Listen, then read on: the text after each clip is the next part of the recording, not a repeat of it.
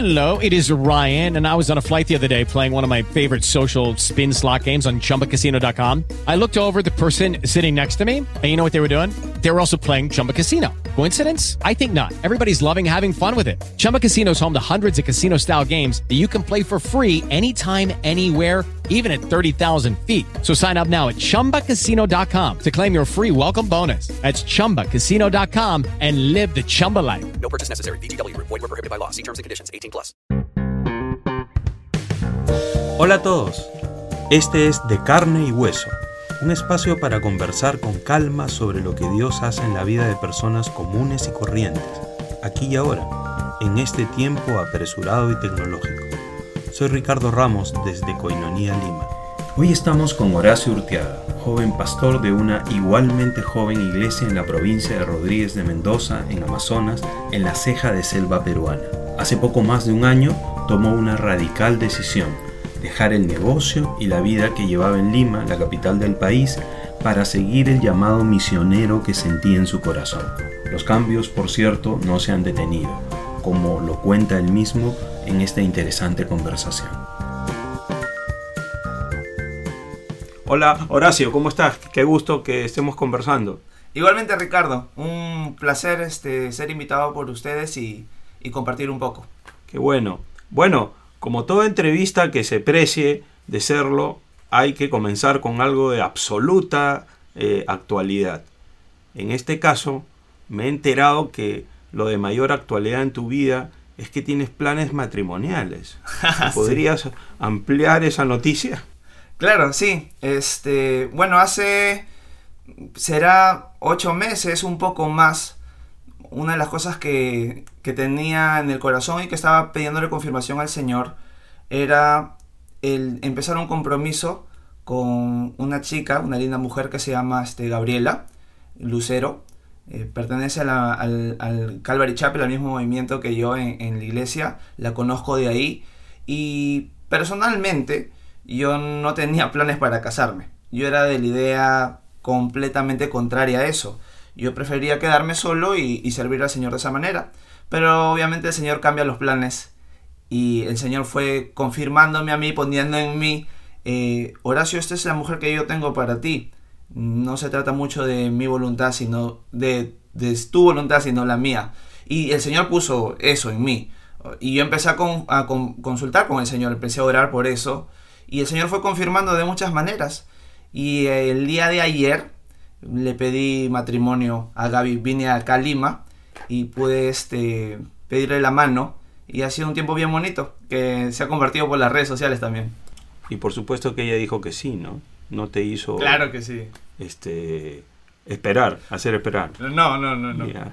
¿Por por qué era que tenías eh, eh, la idea de no casarte, de quedarte solo? Bueno, una de las cosas que, bueno, para algunas personas que ya me conocen, capaz vamos a tocar este, este tema en esta conversación. Yo soy una persona divorciada. Entonces yo he pasado por temas matrimoniales difíciles. Sé lo difícil que es el matrimonio. Sé que no es un juego. Sé que es algo serio. Algo que necesita, que se necesita empeño, que se necesita trabajo duro, que se necesita trabajo en equipo, que tenemos que tener como matrimonio un mismo llamado, un- una misma visión como familia. Entonces sé que eso implica dificultades y personalmente yo no veía a alguien a mi alrededor en el cual yo podría decir, Horacio, esta, esta persona es alguien que tiene esa misma visión, es esa misma persona que, que va a querer eh, pelear la buena batalla de la fe contigo.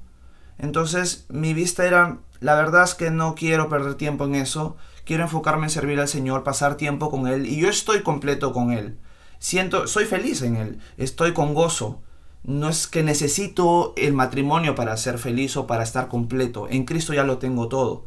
Y sentí esa satisfac- satisfacción. Entonces, por las cosas difíciles que yo pasé, llegué a tener ese pensamiento. Decir, esto implica un, un montón de trabajo, es algo muy serio, y mejor me quiero enfocar en, en mi servicio y no en eso. A menos que el Señor me quisiera cambiar los planes. Eso siempre estuvo abierto. Entonces quiere decir que ahora le has añadido más trabajo a tu vida. En, O le en vas cierto, a añadir. en cierto sentido, eh, son responsabilidades diferentes, diría yo. o enfo- enfoques diferentes, porque al final todos tenemos 24 horas del día, pero mis responsabilidades van a cambiar en cierto sentido, ¿no? Van a haber otras prioridades y, y yo creo que lo, el Señor lo hace para bien. Pablo dice que él preferiría que las personas se quedaran como él para dedicarse enteramente eh, a lo que hoy llamamos de manera genérica el ministerio. Ajá. Eh, y bueno, me parece que tú estabas en esa línea.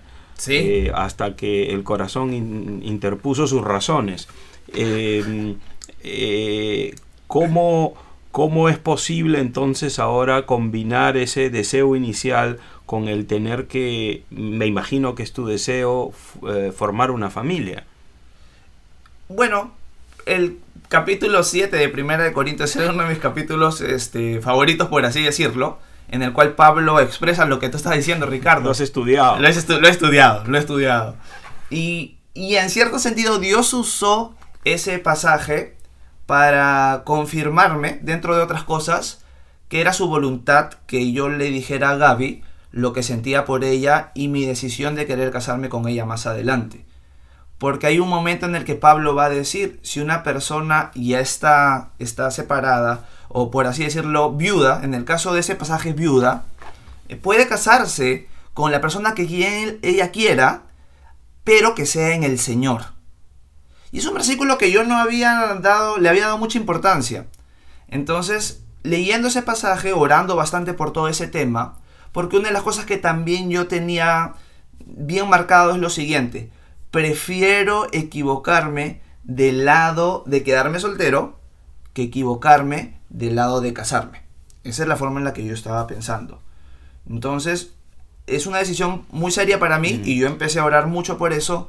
Y el Señor, con ese versículo y con otras, otras cosas más que pasaron en, en- en el transcurso de mis tiempos orando al Señor, fue confirmando eso, que si era su voluntad que yo me casara con Gaby, o bueno, al, principio de que le dijera las cosas, ¿no? Porque hay un comienzo primero, ¿no?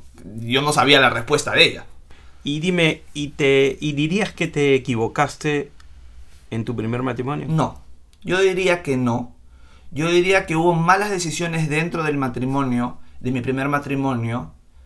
Lo que diría es que tomé malas decisiones y, quiero decir tomé y tomamos malas decisiones porque algo que la palabra de Dios deja claro es que el yugo es igual, no es una decisión sabia. Ahora, mi vida en el primer matrimonio es bien complicada porque yo convivía antes de conocer a Cristo. Entonces yo he llegado a conocer a Cristo en un contexto de convivencia. Yo sí considero que lo más sabio para mí hubiera sido cuando yo conocí a Cristo y entendí bien su voluntad, separarme por un tiempo antes de casarme y prepararnos y ver qué es un matrimonio, qué implica tener una familia, qué es lo- los planes que tenemos como familia, etcétera, etcétera. Pero en mi inmadurez, en mi falta de tomar decisiones de ese calibre, yo preferiría de una vez casarnos. Ese fue un error. Eso yo lo considero un error. Que Dios lo ha usado para bien, lo ha usado para bien. Pero yo sí lo considero un error. ¿En qué sentido lo ha usado para bien? Ah, lo he usado pero bien en el entendimiento de la importancia de lo que es un matrimonio, una familia, las responsabilidades mm, personales, como familia, como cabeza de hogar. ¿Qué significa, por ejemplo, tener una familia a la luz de servir en el ministerio? Primero es Dios, segundo es mi familia y tercero es el ministerio. Yo cometí muchas veces el error de poner el ministerio antes que mi familia. Yo soy consciente de eso. Que lo corregí en el camino, lo corregí, pero fueron errores que yo cometí al principio. Puse más énfasis en servir que en pasar tiempo con mi esposa en algunos momentos. Entonces, a raíz de todas las cosas que han pasado, eh, puedo, puedo, puedo, puedo ver que Dios ha obrado en mí para tener un entendimiento más serio de estas verdades que Él tiene para la familia y el matrimonio. Has aprendido por contraste, digamos. Ajá, Has experimentado lo que no debe ser. exacto. Exacto. Mm.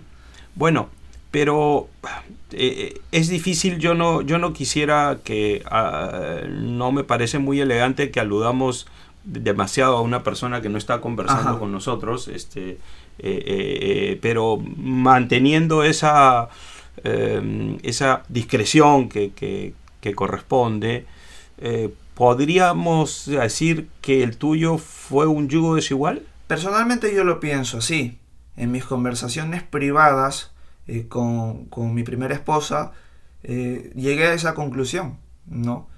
Algo que se conversó mucho es eh, acerca de Dios y de que ella no, no creía en esas tonterías. Yo no sé si es por un resentimiento o porque realmente nunca llegó a conocer al Señor. Pero esas fueron las conversaciones finales. Entonces, mm, esa es la conclusión a la que llego.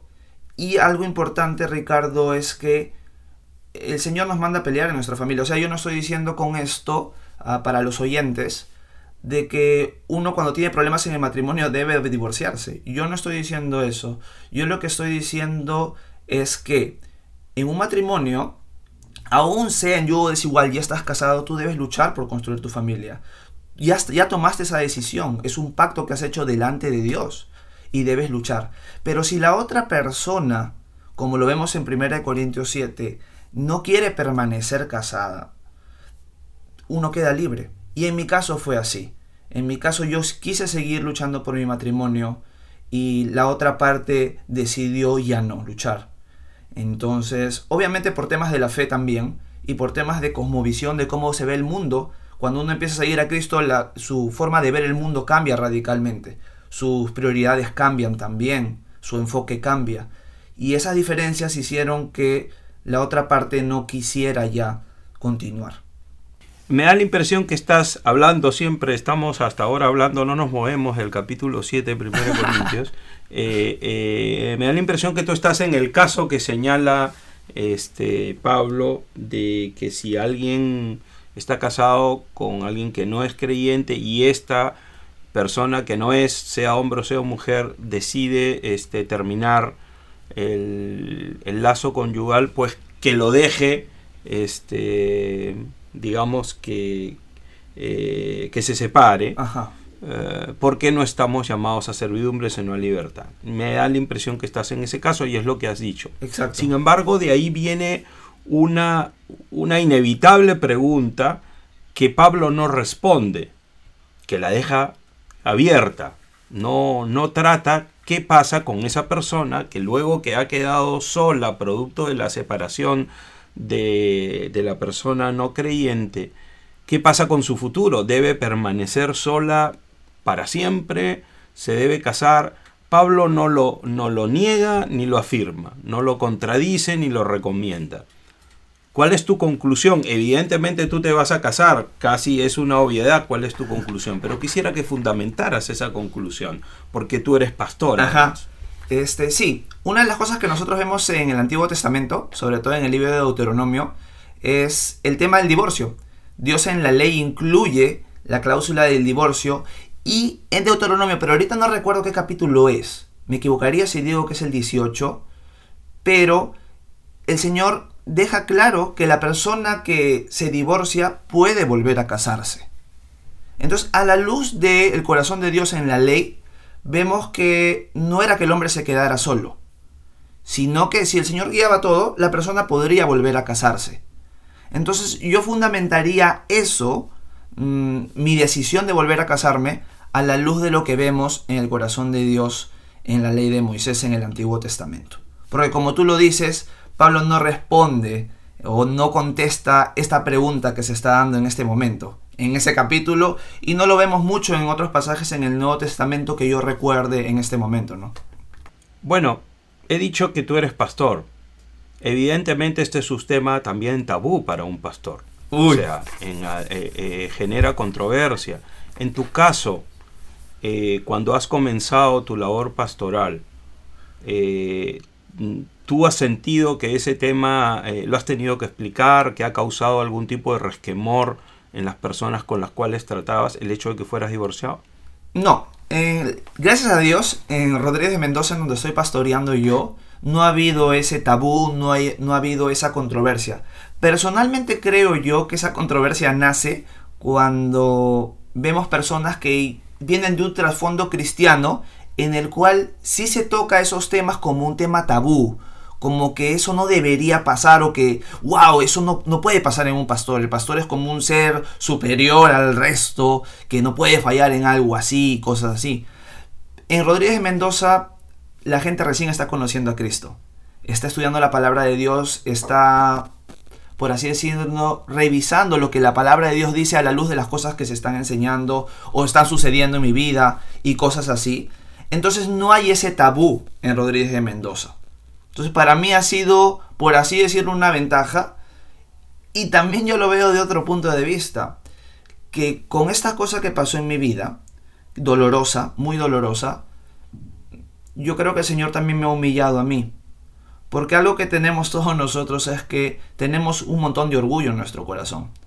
Entonces yo muchas veces he conversado con el Señor y he dicho, hay cosas difíciles en mi vida que han pasado, una de ellas es el divorcio, pero en medio de estas, el Señor me ha ayudado a mantenerme humilde.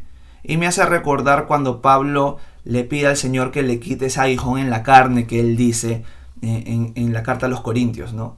Y el Señor le dice, bástate mi gracia, porque mi poder se perfecciona en la debilidad.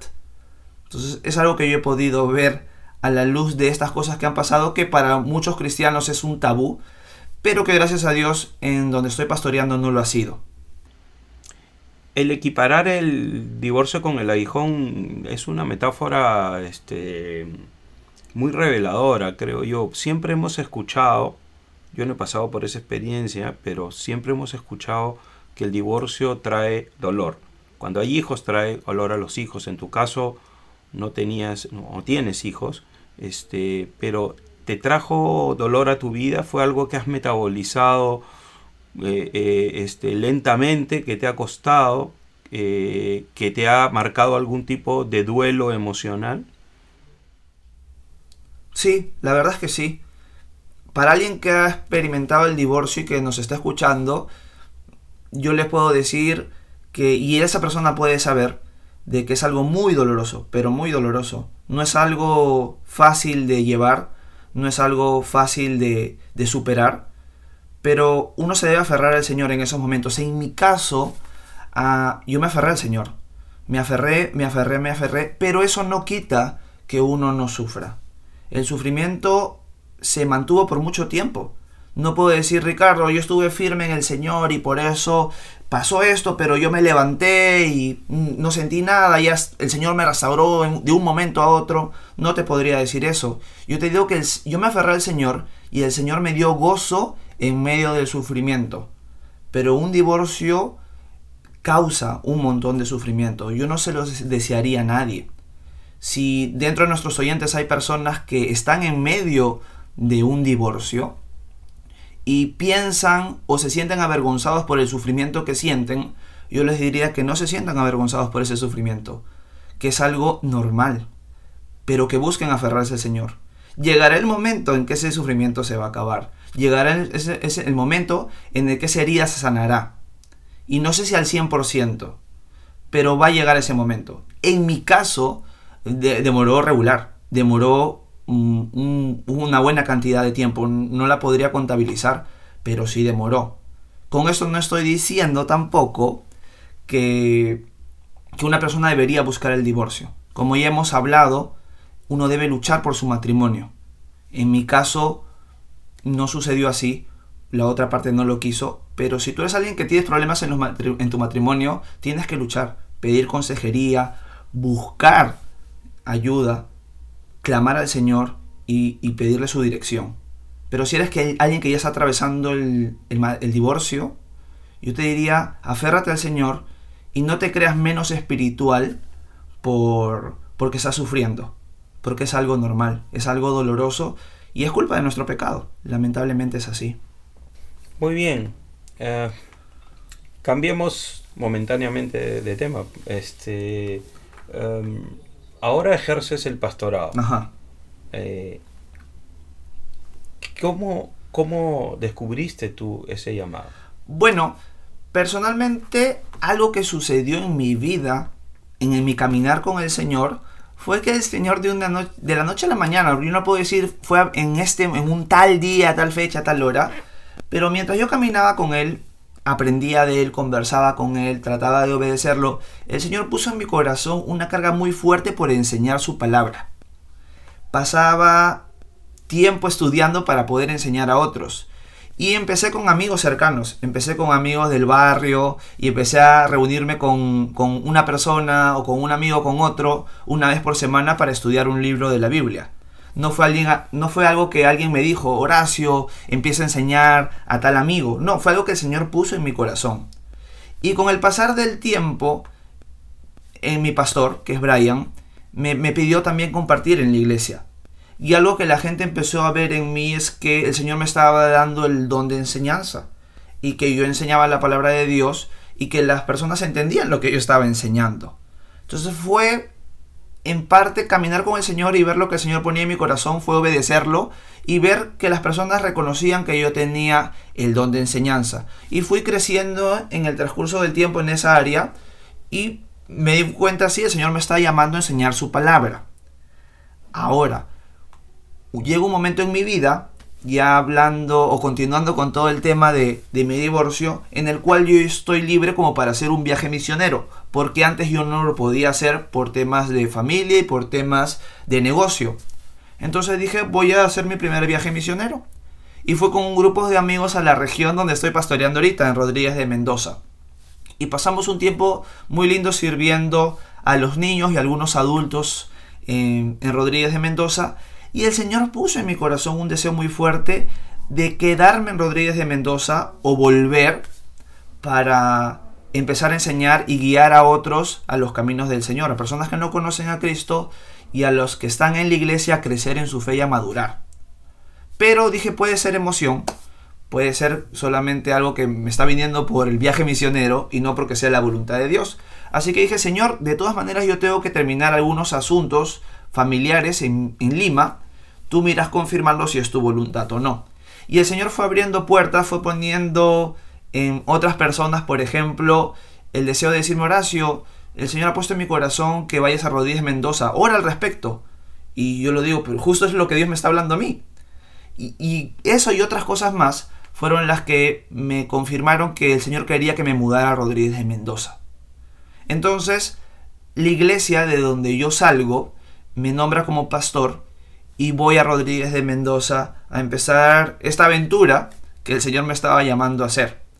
Eh, ¿Has ligado este, mm, eh, eh, tu descubrimiento del llamado de pastor en tu vida con el hecho de ir específicamente a servir a una iglesia? ¿Esa, esa, esa relación existe?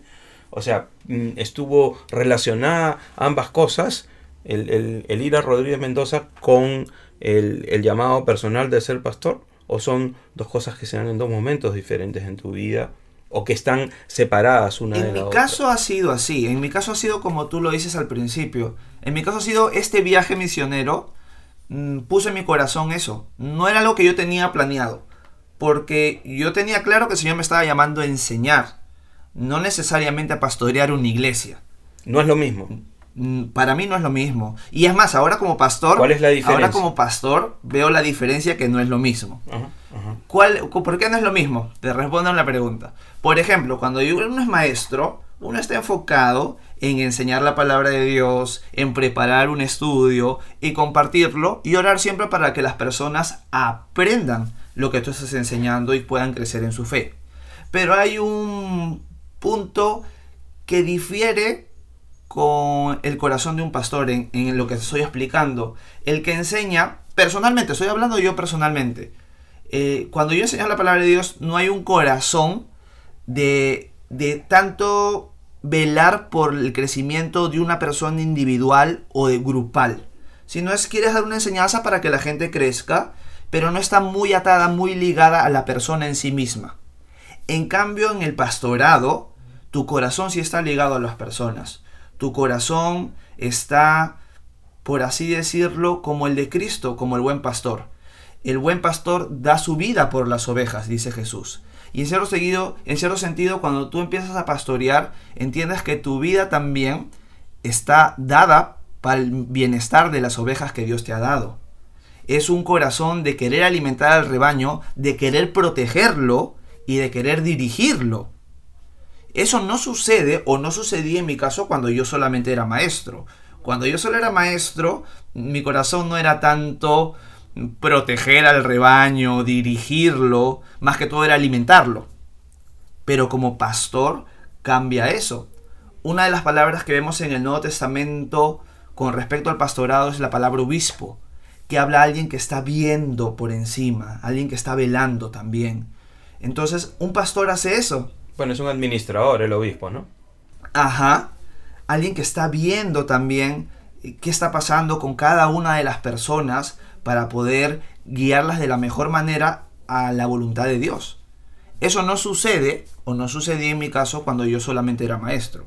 Era, tengo que enseñar tal día, enseño la palabra y listo.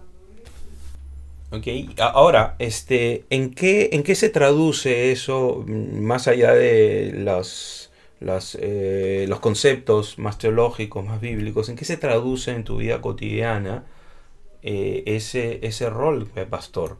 Ese, mm, ese vivir mm, hacia otros, guiar hacia otros. ¿En qué se traduce?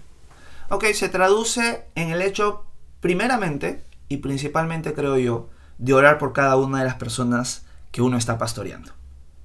Velas por ellas en oración. Algo que nosotros vemos en Hechos capítulo 6 es lo importante del ministerio de la oración y el ministerio de la palabra. Entonces, orar primeramente por cada una de las personas que Dios ha puesto para que tú las pastorees. Lo segundo es disipularlas.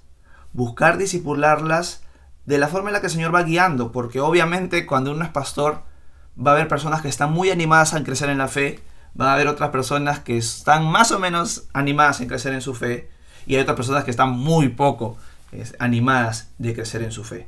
Entonces, se traduciría en primero orar por esas personas, buscar disipularlas y preocuparte por sus vidas.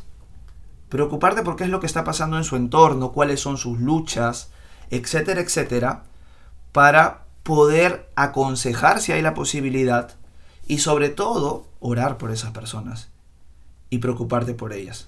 ¿Cuánta cercanía tienes con esas personas? Ok, en Rodríguez Mendoza somos pocos. Somos pocos. Yo recuerdo la vez que he tenido más personas en la iglesia, habremos sido en total 20 personas.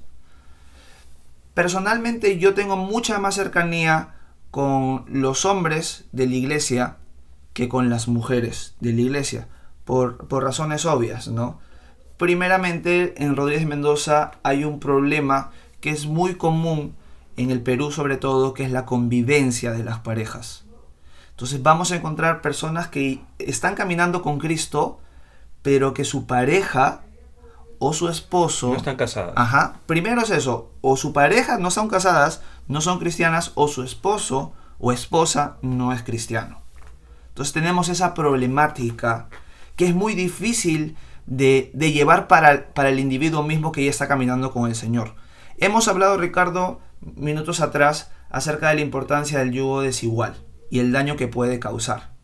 Bueno, de todas maneras, como yo contaba mi propia vida, es un paso que uno personalmente tiene que dar en obediencia al Señor sabiendo qué es lo más sabio, cuál es la voluntad de Dios.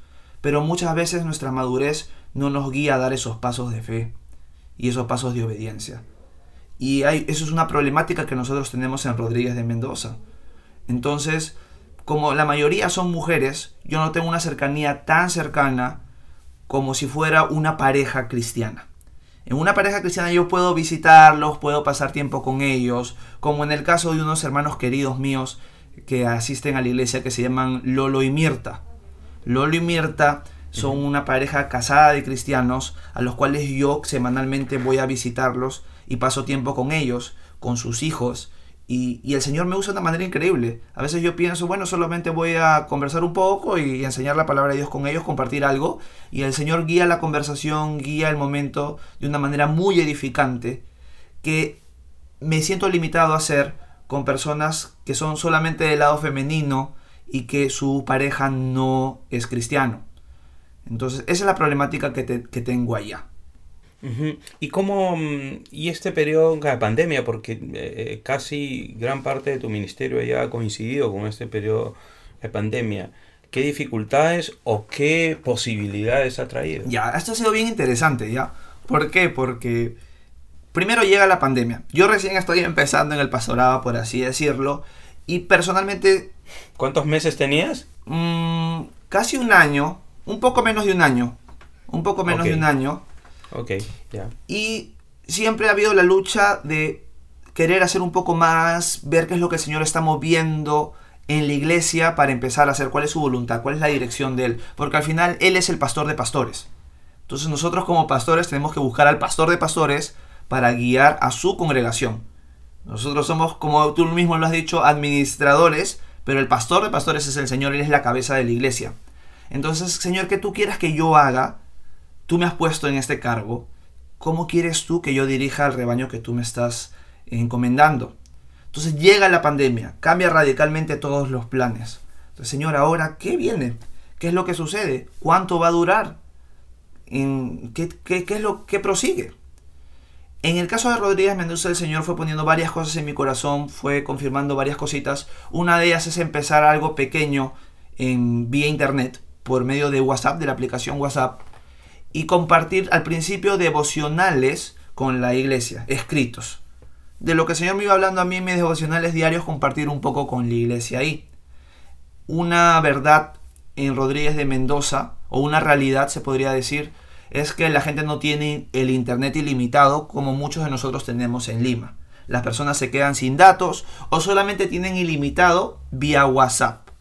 Lo interesante fue que antes de la pandemia, una persona me había justo hablado de ese tema, de que no tenía Facebook, por ejemplo, ilimitado, pero que el WhatsApp sí lo tenía ilimitado y que muchas veces quería que se le mandara videos por WhatsApp porque siempre lo tienen. Entonces, eso sucedió, esa conversación sucedió antes de, de la pandemia y cuando ya sucede, el Señor me trajo a, a recordar e- esa conversación. Entonces empecé por WhatsApp, primero con devocionales, luego el Señor me animó a empezar a grabar enseñanzas con mi celular para la iglesia vía WhatsApp. Entonces estuve haciendo eso, me estuve enfocando en lo que el Señor me iba mostrando. Mientras transcurrían las semanas, meses de la pandemia, el Señor me guió a empezar estudios ligeros del Nuevo Testamento vía Facebook. De la misma manera que lo hacía por WhatsApp, hacerlo vía Facebook. Vía Facebook había una ventaja. Había la ventaja de que yo podía hacer enseñanzas un poco más largas. Por WhatsApp solamente podía grabar máximo 20-25 minutos por el tamaño del archivo Son breves. son breves. Entonces, cuando empiezo a grabar los videos en Facebook, lo empiezo porque el Señor ponía una carga muy fuerte en mi corazón, porque personalmente, para, para dar ese paso de fe, para obedecer en ese sentido, yo fui un poco reacio. ¿Por qué? Porque decía, uy, me da un poco de roche, primero es algo nuevo para mí, segundo, yo decía, ¿quién lo verá o no? Pero sabía que sí, el Señor me estaba llamando. Pero yo terco, como Moisés, que decía, no, Señor, envía el que debes enviar, me ponía así. Pero el Señor fue poniendo un fuego en mi corazón, que es, es mi voluntad, Horacio, yo te voy a ayudar. Ah, Señor, bueno, está bien, voy a dar el paso, ya tú verás. Y, y empecé. Empecé a grabar el Evangelio según San Marcos. Y, y empecé a hacer el estudio, y mientras iba avanzando el estudio, empezar, al principio empecé a grabar bastante semanal, casi toda la semana, siete enseñanzas a la semana empecé a ver que muchas personas lo estaban viendo y que a muchas personas lo, estaban edificando y además que muchas personas que no conocían a Cristo dentro de mi círculo de Facebook empezaban a ver los videos. Entonces yo dije, wow, el Señor, por dar este paso de fe, el Señor está haciendo cosas que, que nunca me hubiera imaginado. Ha ido pasando el tiempo, nos encontramos hoy en el mes de noviembre del 2020 y puedo decir que el Señor ha hecho cosas bien asombrosas en el transcurso del Evangelio según San Marcos, del libro de los Hechos, y ahorita estoy en la carta a los Gálatas con estos videos de Facebook. ¿Por qué digo esto? Porque en mi venida a Lima, uno de mis itinerarios era visitar a una familia en Chincha que había empezado a ver todos los jueves las enseñanzas que yo estaba grabando del Evangelio según San Marcos. Yo nunca me hubiera imaginado que una familia en Chincha que yo no conocía iba a empezar a ver esas enseñanzas. Así que dije, primero el Señor puso en mi corazón, Horacio, anda a Chincha a visitarlo. Y yo dije, bueno, voy a estar orando por eso. Y en una enseñanza en el servicio de la iglesia en Lima, Brian justo tocó ese mismo tema. Tocó el tema de lo importante de que es cuando una persona está empezando a, a ver los videos, ir a visitarlos y ver cómo las personas están, cuáles son sus dudas, sus necesidades, etcétera, etcétera. Así que dije, voy a aprovechar mi venida a Lima para visitar a la familia en Chincha. Y fue un tiempo bien bonito, bien edificante, y se han abierto otras puertas a raíz de esa visita en Chincha para que yo empiece a grabar, Dios mediante, enseñanzas para la radio.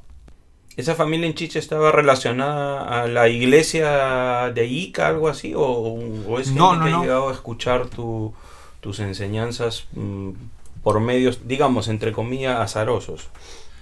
no, no, no, no. ¿Cómo las personas o esa familia en Chincha llegó a empezar a escuchar esas enseñanzas? Porque en Coinonía Surco, en Lima, hay una hermana nuestra que se llama De Bien, cuya familia está allá en Chincha. Esa es su familia de ella. Su familia de ella, muchos de ellos no conocen a Cristo.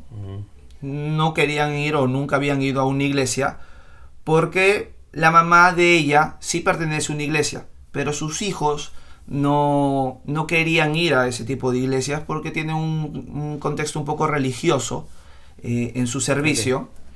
Entonces, al a ver la pandemia, al empezar a ver esos videos de una enseñanza libro por libro, capítulo por capítulo, versículo por versículo, de una manera sencilla y práctica, les ha gustado, han empezado a escuchar, algunas personas han tomado la decisión de, seguir a Cristo y por medio de ella es que ellos empiezan a ver las enseñanzas, porque al igual que la gente de Rodríguez de Mendoza, en Chicha no tienen la disponibilidad de internet que se tiene en Lima.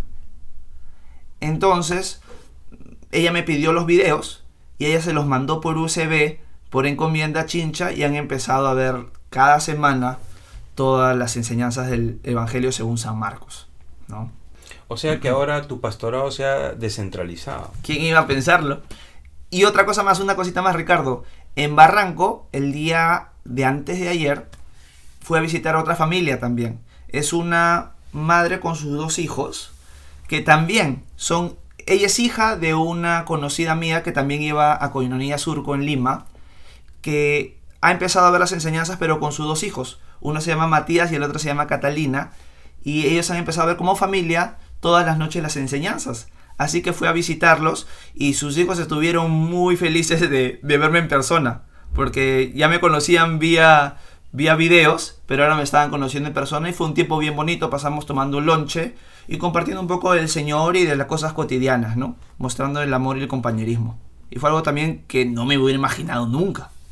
Claro. Bueno, entonces quiere decir que obedeciste y trajo fruto. Amén, exacto. Em, bueno, eh, ya vamos a ir terminando, ah, pero quiero saber cuál es tu perspectiva ahora a, futuro en esta circunstancia en la que nos encontramos. ¿Cómo ves? Bueno, mi perspectiva futuro es un poco incierta en el sentido de que yo soy alguien de que espero en el Señor y veo cuáles son los pasos que Él va dando o que Él me va guiando a dar y yo los voy dando paso a paso.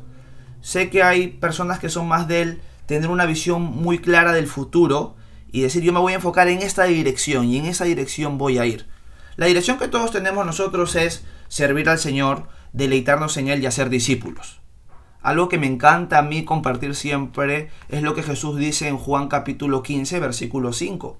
Yo soy la vid, ustedes son las ramas. El que permanece en mí y yo en él, ese lleva mucho fruto, porque separados de mí nada pueden hacer.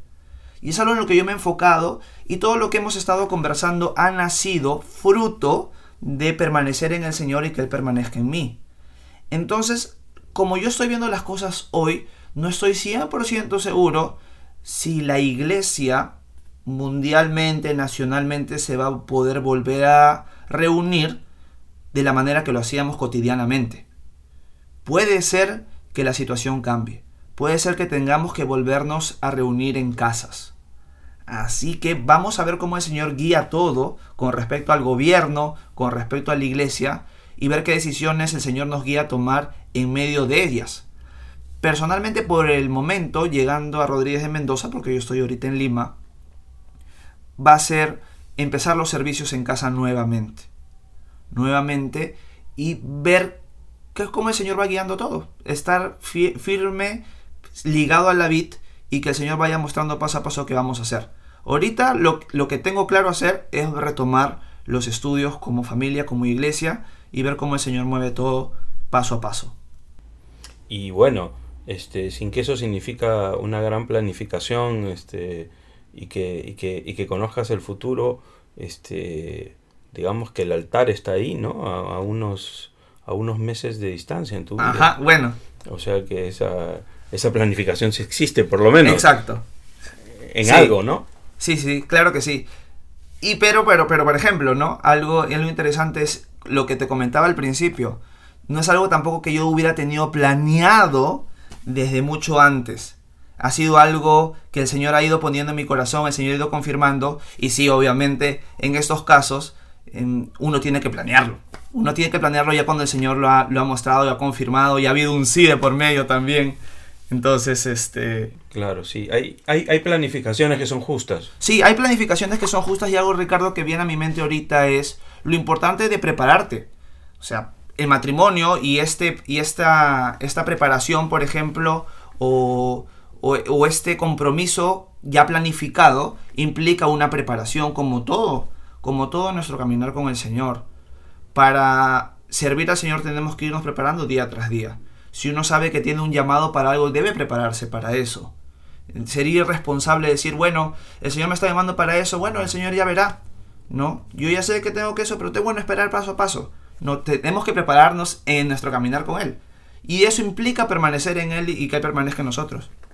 Claro, ahí eh, puede haber la confusión eh, de que improvisación es igual a ser guiado este, por el Espíritu Santo, ¿no? Ajá. Y no es lo mismo. No es lo mismo. Vemos que Jesús en un momento afirmó su rostro hacia Jerusalén, ¿no? Este, con una anticipación este, eh, clara. Exacto. Algo que yo he aprendido de mi pastor, por ejemplo, es lo importante de entender esto. Cuando el Señor te manda a hacer algo, o cuando estás caminando con el Señor, vamos a decirlo así, uno debe buscar hacer no lo bueno, sino lo excelente. ¿A qué me refiero con eso de hacer lo bueno y no lo excelente? Que nosotros podemos hacer para Cristo un montón de cosas. Hay una gran variedad de cosas que nosotros podríamos hacer al azar. O sea, sabemos que podemos servir en diferentes cosas y podemos mandarnos a servir en todo al mismo tiempo. Ya ocupo todo mi tiempo al 100% en, en los servicios que haya disponibles y empiezo. Pero eso sería hacerlo bueno. Pero hacerlo excelente es hacer exactamente lo que el Señor te está llamando a hacer a ti. Cada uno de nosotros somos miembros del cuerpo de Cristo y cada uno de nosotros como miembros del cuerpo tenemos una función diferente. El Señor nos llama para diferentes cosas. Y en las cosas que el Señor nos está llamando, yo diría afirmar nuestro rostro en esa dirección y servirle al Señor excelente en eso. Mm, es una buena frase para terminar. Gracias Horacio por este tiempo que hemos conversado, por habernos actualizado de tu, de tu vida en esta, en esta época. Habrá otro momento para conversar. Se me han quedado en el tintero cosas de tu vida anterior a a conocer al Señor, pero, pero eso vamos a reservarlo para otra conversación, para que haya más pan por rebanar. Encantado Ricardo, cuando gustes, estoy, es un placer para mí haber compartido contigo y, y en cualquier momento yo estoy disponible siempre para conversar y hablar acerca de cosas del Señor también. Muy bien, muchas gracias Horacio. Hasta otra oportunidad. Igualmente Ricardo, nos vemos.